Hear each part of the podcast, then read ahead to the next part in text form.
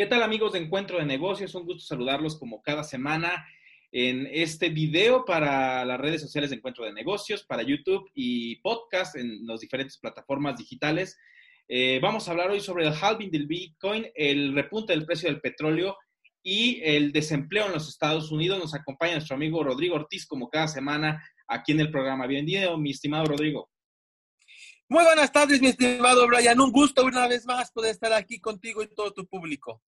Platícanos un poco, empezando por el desempleo en los Estados Unidos. No se había visto algo similar desde los años 30. Hay una eh, cifras de desempleo extraordinarias no vistas desde hace casi un siglo. Así es, mi estimado Brian. Este, las cifras del desempleo en Estados Unidos que más o menos tienen una tendencia bastante fuerte al estar aumentando unas seis semanas estas solicitudes de desempleo. Eh, en el mes de abril, el dato que el día de hoy conocimos, ya que las solicitudes de, desempleo se dan los, los días jueves de cada semana, pero justo eh, unos días después de que cierre el mes, que fue ahora el día 8 de, abril, 8 de mayo, se dan las cifras de abril de los empleos generados en abril y pues después de varios, varios años tenemos números negativos, muy fuertemente negativos. 20 mil empleos se habla que se perdieron en Estados Unidos solo en el mes de abril. Más de 33 mil empleos van en seis semanas, mi estimado Brian. Son números durísimos para que la gente, nuestros, la gente que nos escucha se dé una idea de a qué equivalen 33 mil empleos, mi estimado. Esos 33 mil empleos en Estados Unidos tardó 10 años en hacer 33 mil empleos, mi estimado. O sea, mes a mes ir sumando empleos tardó 10 años en, en acumular esos 33 mil empleos que en un mes el COVID-19 los ha, los ha desaparecido entonces, la economía de Estados Unidos, que muchos, muchos años hablamos aquí en el programa, mi estimado, que tenía pleno empleo, que la economía estaba creciendo, estaba dinamizada, que, que estaba sana, sobre todo el dato del empleo cada mes era más y más sano, un pleno empleo, ya que el desempleo del 3%, incluso llegó a bajar del 3% de desempleo, en un mes lograr subir al 14% de desempleo, estamos hablando de números durísimos y todavía se espera que este dato para el siguiente mes aumente de a 15 o incluso a 18%, mi estimado. O sea, estamos hablando que todavía esto no termina.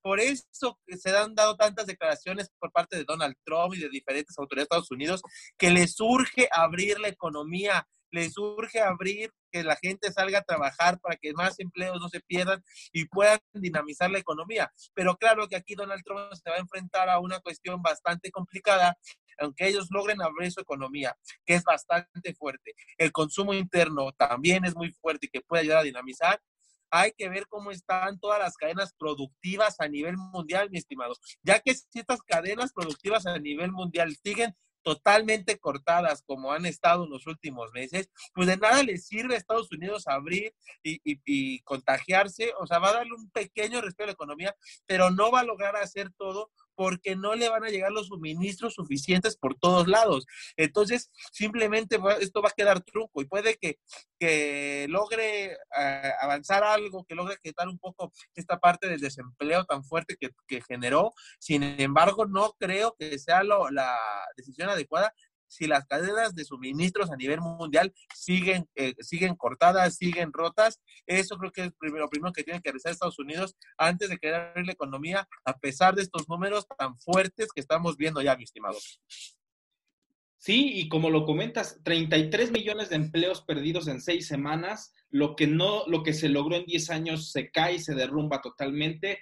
Recuerdo hace algunos meses cuando hablábamos en octubre, por ejemplo, de que era impresionante cómo todavía se estaba generando empleo, de que el golpe que viniera eh, con la recesión, que, el ciclo económico se cerrara, pues iba a ser muy fuerte y parece que, sí lo fue, fue un golpe inesperado, como ya lo hemos hablado aquí, y que sin duda alguna está totalmente rompiendo cifras y pronósticos que nadie se había atrevido a, ni siquiera a imaginar que en tan poco tiempo fuera a ser tan grande eh, el impacto. Y como tú lo dices, las cadenas productivas eh, están eh, detenidas en algunas partes del mundo, el turismo está estancado, las aerolíneas están literalmente semiparalizadas. Y creo que entramos en ese gran dilema moral que va a van a entrar muchos gobiernos en el mundo sobre reabrir la economía a costa de, muchas vidas humanas o continuar eh, en el confinamiento hasta que la economía resista, porque también es, hablar de números, mi estimado Rodrigo. Así es, mi estimado Brian, es un dilema moral bastante fuerte ah, que incluso a veces, a veces la, realidad en esta parte creo que nos, nos supera, nos da la razón no importa, aunque es una decisión muy fuerte, pues lo hemos visto en nuestro país, mi estimado, donde la gente sabe que corre un riesgo alto de enfermarse, pero también sabe que si no sale a trabajar, no va a comer ese día. Entonces, a veces, aunque la decisión moral como estadista es complicado decir, pues yo tengo que preocuparme por su salud antes que otra cosa, pues la gente nos está demostrando que es más importante comer, sobrevivir, vivir. O sea, ya que gente pudiera aguantar uno o dos días encerrado, pero ya, ya llevamos más de un mes en esto, mi estimado, no, ha pasado.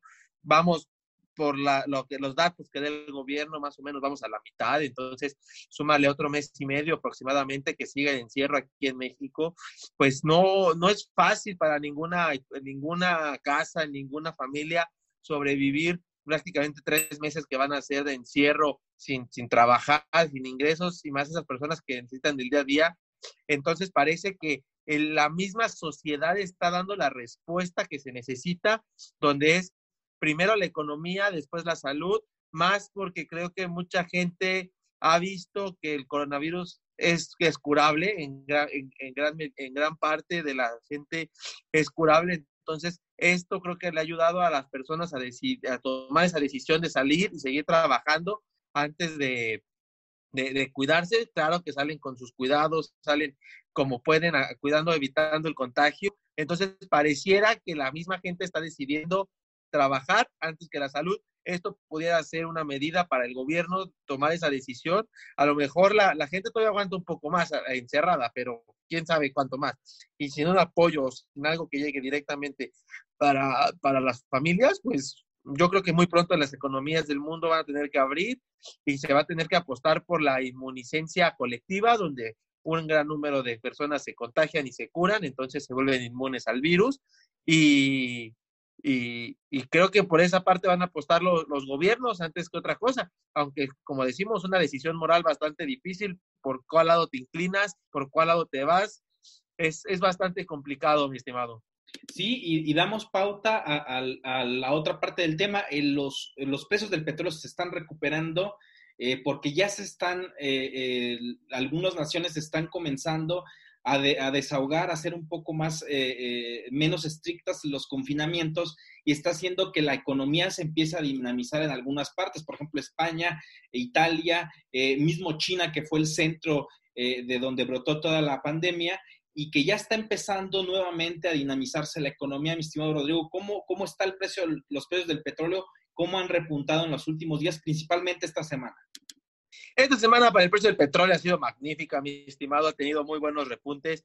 El WTI andaba rondando los 23 dólares el día de hoy, bastante bueno, después de números fuertemente negativos que tuvimos. Lo que hablamos ese día, que fue que la parte de, del petróleo fue un contrato, sin embargo, era un contrato por el cual pagabas porque se llevaban el petróleo, o sea, no era cosa menor. Al día de hoy, este próximo contrato que, que vence eh, eh, eh este, en este mes, en mayo, creo que faltan como 15 días al contrato, pues va, va positivo, todavía le queda un tiempo, pero sigue en positivo. Han subido desde ese día a los precios de petróleo se están recuperando, lo cual es bastante bueno para la economía, tanto para la mexicana como Estados Unidos, de esa misma manera. Pemex desahogando un poco, ya que lo platicamos también ese día. O sea, Pemex necesita los precios del petróleo lo más altos posible para poder sobrevivir y más ante este aumento de productividad que, que, quiere hacer, pues para aumentar la productividad hay que venderlo caro, porque si no, simplemente es echarle más dinero a ningún lado. Si estás regalando los barriles de petróleo para que se los lleven, les pagas, pues creo que es, mejor cerrar, ¿no? Entonces, el precio del petróleo es importante que siga subiendo. Eh, esta semana fue comportó en positivo, ha subido fuertemente los últimos dos días. Entonces, el petróleo, y sobre todo también el petróleo tiene dos, dos, dos cuestiones. Una parte, China, eh, un, socio, un consumidor de petróleo bastante fuerte, pues está tomando petróleo otra vez, está comprando, ya que ya, ya está dinamizando su economía. Europa todavía está un poco a medias, todavía le falta liberar el desconfinamiento, por ejemplo, en Italia, pues sí, se, se abre un poco, ya se abren las fronteras un poco, sin embargo, el gobierno está muy pendiente de que si hay un, eh, empieza a haber otra vez este, brotes, empieza a haber contagios nuevamente, pues va a volver a cerrar. O sea, quiere, hacer, quiere estar revisando cada cuatro días cómo van los casos para ver si sigue abierto o si cierra. Entonces, esa parte, pues toda Europa no, no se debe contar con Europa, ya que Europa en cualquier momento vuelve, vuelve a cerrar. Por eso la parte importante es, Asia, con China, Corea del Sur, este, Taiwán, Singapur, esos países que han, son los que han logrado mitigar la curva, estar abriendo sus economías nuevamente, estar, trabajando, pues es de, es de los, los que pueden hacer que el precio del petróleo siga subiendo. También hubo ahí un acuerdo entre Arabia Saudita y Rusia el día de ayer, lo cual motiva a, eh, fue la, es parte de lo que motiva que el precio del petróleo siga subiendo. Entonces, hijos, hay muchos factores todavía en el mercado eh, varios, este, si no es uno, es el otro. estamos un lado de la salud con el coronavirus, estamos en otro lado de la economía. Si se abre, se cierra y todavía tenemos pleitos entre economías, ya sea Arabia Saudita con Rusia o Estados Unidos con China, pues, hijos, creo que esta tormenta se sigue haciendo perfecta y sigue afectando. Vienen todas semanas de volatilidad, a pesar de que el tipo de cambio se ha beneficiado en esos últimos días, ya está abajo de los 24 pesos por dólar, lo cual es bastante bueno. Anda, anda rondando el día de hoy los 23 70 más o menos el tipo de cambio, ya un respiro, eh, se, se, aleja de esos máximos que hizo de 25 y parece que en el corto plazo va a seguir lejos de esos niveles, al menos que venga una noticia muy fuerte, aunque el tipo de cambio creo que está descontando bastante bien, estimado, impulsado también parte de, por parte del petróleo y por parte de, de, una baja inflación que se dio el día de ayer. Entonces, parece que la economía mexicana pues sigue, sí, está, está estable, pero no puede campanas al vuelo y creo que como vaya pasando los días, los datos macroeconómicos de nuestro país van a ir empeorando porque se empieza a sentar cada vez más esta falta de productividad que se ha dado a raíz del confinamiento, mi estimado. Sí, eh, no, no es aún, no se ven aún los efectos del confinamiento, se llevan literalmente casi dos meses, muchos sectores eh, que estaban abiertos todavía hace tres semanas cerraron totalmente y, es poco, o sea, los efectos de la economía en México todavía no se resienten. En Europa ya se están teniendo eh, eh, datos de que al menos el segundo trimestre van a ser eh, puntos porcentuales del 5% de la caída del PIB en el segundo trimestre y que hasta el tercer o cuarto trimestre se puedan recuperar las economías si no pasa otra cosa. Y aparte, como lo comenta, las economías siguen aún eh, eh, en jaloneos y, pasando a esta parte importante del, bloque de, Bitcoin y criptomonedas, China lanza su su, su, moneda digital, y parece que es un duro golpe para Estados Unidos porque eh, va a empezar a comerciar sin dólares.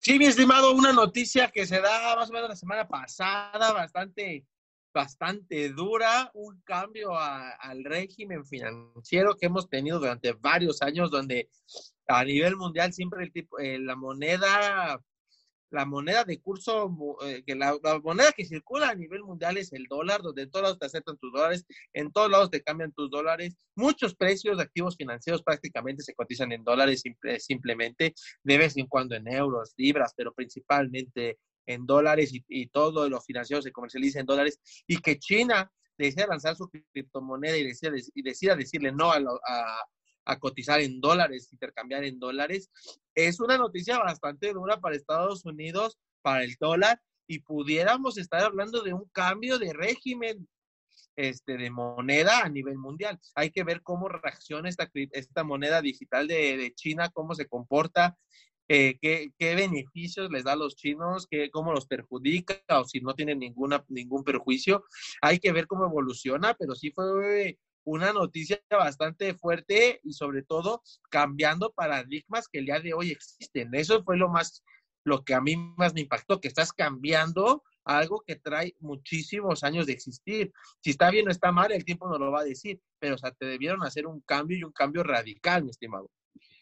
Sí, y, pareciera que, bueno, es, es, un cambio totalmente al sistema financiero eh, mundial porque eh, se está aceptando ya el uso de criptomonedas como moneda de cambio y, están haciendo que, esta nueva era de, papel fuera el papel moneda, más allá de eso, es un golpe que se le quiere asestar a Estados Unidos en esta guerra comercial que continúa como una especie de guerra fría comercial entre ambas naciones, porque China está buscando eh, acaparar eh, la producción después de toda esta situación de la pandemia que lo azotó durante los primeros meses del 2020. Y pues bueno, es, es, una, es una noticia que ya sabíamos, la habíamos analizado aquí eh, a finales del año pasado, pero que está totalmente ahora ya siendo una realidad. La pandemia y, eh, del coronavirus y la epidemia en China frenó un poco esta, este lanzamiento, pero ya está aquí y cómo eh, está eh, vinculado con el Bitcoin, cómo recibe el criptomercado esta noticia ah, de la mano con el, próximo halving que es la próxima semana. Así es, mi estimado, este, el Bitcoin, el criptomercado, pues la, realmente esta noticia no, al menos de momento no la ha pegado, no, no ha hecho, bueno, lo pega en positivo, o sea, lo que hablas, la gente ya tiene un uso para criptomonedas. Hay que ver que tanto a la gente de los criptomercados les gusta una, una criptomoneda, pero que esté respaldada por un país, que es parte de la que la ideología de las criptomonedas es que no estén respaldadas por nadie, que sea pura confianza, que no haya nadie detrás de ellas, como es el papel moneda. Entonces, veamos en esa parte cómo lo recibe eh, en el uso la gente que utiliza criptomonedas. Sin embargo, el Bitcoin ha tenido una semana espectacular, unas últimas semanas de maravilla, más de 100% de, de, de subida, es maravilloso, está llegando a, los 10 mil dólares por Bitcoin, números que no veíamos desde febrero y que realmente eh, había llegado a 10 mil dólares, pero bastante inestable, llegaba y regresaba y se volvió a bajar. Lo que hablábamos de una tendencia bastante está a la baja. Ahorita con los últimos análisis técnicos nos muestran que, que está en una doble, está en una parte de, de doble tendencia. Por un lado trae la tendencia de largo plazo a la baja, pero trae la de mediano plazo a la alza, entonces pudiéramos con esto ver un cambio de tendencia. Eh, eh, se está esperando ver qué movimiento hace, si quiebra para abajo, quiebra para arriba, para ver cuál de las dos tendencias prevalece en el Bitcoin. Pero sí, viene el holding. Eh, recordemos que este, de, este holding que, cada, se da cada cuatro años, donde el, las recompensas de los Bitcoins de los, mineros se va a la mitad, por eso es el holding de, de mitad. Entonces, sus recompensas se van a bajar a la mitad entonces, eh, las dos veces anteriores que había pasado esto, en 2012 y 2016, los precios del Bitcoin también habían subido más de 100% previo a esto. Entonces, pareciera que otra vez se está repitiendo esta tendencia que cada que hay halving, pues se va, el precio del Bitcoin sube más de 100%. Entonces, el mercado lo está recibiendo de esa manera. Hay que ver si lo soporta, cómo lo lleva, qué más hace qué, otras cuestiones pasan con, con el halving, pero, pero pues es bastante, basta, es una tendencia que se da. Yo también, yo pensándolo un poco más internamente, pues a lo mejor pudiera ser las mismas personas que tienen bitcoins que estén inflando precios para lo que van a recibir, se, quieren compensar lo, lo, que van a recibir, pero subiendo el precio. Yo, yo voy a empezar a recibir menos bitcoins por lo que estoy minando, pues si yo le subo un 100% el precio, estoy recibiendo lo mismo que estaba recibiendo anteriormente. Yo, eh, eso es algo que a lo mejor pienso yo que están haciendo. Ellos mismos están aumentando la, la, demanda para que el precio suba, pero eh, es algo que no, no puedo decir que sea cierto, decir que sea falso, simplemente es algo que yo pienso por la parte que cada, casualmente cada vez que esto va a pasar sube 100%, pues creo que están intentando mitigar la pérdida que van a tener al recibir menos bitcoins por estar minando. Que claro que nosotros sabe, también lo hemos platicado aquí, que si el bitcoin llega a un precio bastante bajo, pues ya no es negocio hacerlo, no es negocio estar minando. Entonces, también por esa parte creo que la gente que se dedica a minar puede buscar subir el precio para poder para, eh, busca subir el precio para poder compensar esas pérdidas y poder seguir pagando la minación. Eh, eh, hay países que es muy caro hacerlo y pues simplemente por eso no lo hacen. En otros países la energía es barata y es lo que los permite seguir minando. Pero hay que seguir viendo cada vez que, se venga este recorte a la mitad, cuánta, cuántas granjas de mineros sobreviven al recorte, porque simple, no, no es fácil que te corten tus ingresos al 50% de golpe. Sí, y, lo comentabas tú, eh, lo comentábamos incluso a inicios del, de, a finales del año pasado, que incluso algunos mineros estaban pensando ya por cerrar porque ya no era negocio. Ahora viene el holding, que es el, el día vier, el día lunes. Eh, ¿Cuál es tu pronóstico? Tus pronósticos han sido muy atinados, mi estimado Rodrigo, ya para finalizar. ¿Cuál sería tu pronóstico post eh, después del lunes? ¿Cuánto crees que pueda aumentar el, Bitcoin eh, en, este, en este periodo posterior a, que se dé la rebaja para la recompensa a los mineros? Hijo, estimado, en este momento, eh, como te decía, hay una doble tendencia en el Bitcoin. Esto ha sido bastante complejo para poder poner una postura en este momento. La, la cuestión en que lo que te decía, va a llegar un punto de quiebre en el que o se dispara y se nos va hasta los 14 mil dólares o, o simplemente la, se, sigue con su tendencia a la baja y se nos va a los 4 mil dólares. O sea, ahorita el rango de incertidumbres y de por sí es un activo bastante volátil, ahorita se vuelve más volátil. Yo creo, por lo menos los primeros días va a seguir subiendo los, la esta semana, o sea, toda la siguiente semana, creo que va a traer una tendencia a la alza todavía el Bitcoin. Eh, eh, creo que por con eso del holding, pues lo que van a buscar es todos esos mineros que, que van a recibir esos Bitcoins, pues buscar compensar ingresos en lo que, en lo que mentalmente piensan dónde recortar para seguir viviendo de la forma que están viviendo actualmente, eh, para que el recorte no les pegue. Entonces creo yo que ahorita lo primero, la primera semana va a seguir a la alza, va a seguir a la alza, y de ahí ya los mismos mineros van a empezar a ver nuevamente sus costos, van a empezar a ver con eh, qué parte pueden recortar, qué pueden hacer, y, entonces a lo mejor van a disminuir la, oferta de, la, demanda de, de, bitcoins. Esto puede ser bastante interesante, nada más que es bastante complejo porque es un mercado no, no institucionalizado como la bolsa, pero si fuera institucionalizado, ver los volúmenes de, intercambios que se están dando para estar checando si efectivamente se está si se está inflando por operaciones de los mismos mineros o la gente realmente está yendo por esto ya que realmente esta parte del holding, pues este, solo la gente que está metida en ello sabe cuándo es, cuándo va a pasar. Por eso mi teoría de que los mineros lo están inflando, van a seguirlo inflando la siguiente semana y de ahí van a empezar a tomar decisiones hasta dónde van a dejar que, que baje el precio del Bitcoin o hasta dónde van a, a, seguir llevándolo a la alza. Que claro, una cosa, una cosa que le va muy bien al Bitcoin es cada vez que tiene este, estas alzas tan pronunciadas, superiores al 100%, porque vuelven a atraer la atención de la gente, vuelven a ver que es una parte, un activo en el cual pueden sacar provecho eh, porque ven fuertes rendimientos en poco tiempo. Entonces, por esta volatilidad, a los inversionistas también les gusta el, Bitcoin para sacar buenos rendimientos. Entonces, cada que tiene buenas salsas, este, más gente regresa o, nueva gente llega al Bitcoin para, para hacer trading o, simplemente adquirirlo para beneficiarse de, estas salsas. Entonces, pudiera ser que, que los mineros sigan haciéndolo subir la siguiente semana. Entonces, esta parte del aumento este, esta parte del, del aumento atraiga nuevos inversionistas que van a seguir alimentando esa, esa demanda de, de Bitcoin y entonces el precio seguirá subiendo. Entonces, por lo menos la siguiente semana sube y de ahí podemos seguir platicando, mi estimado.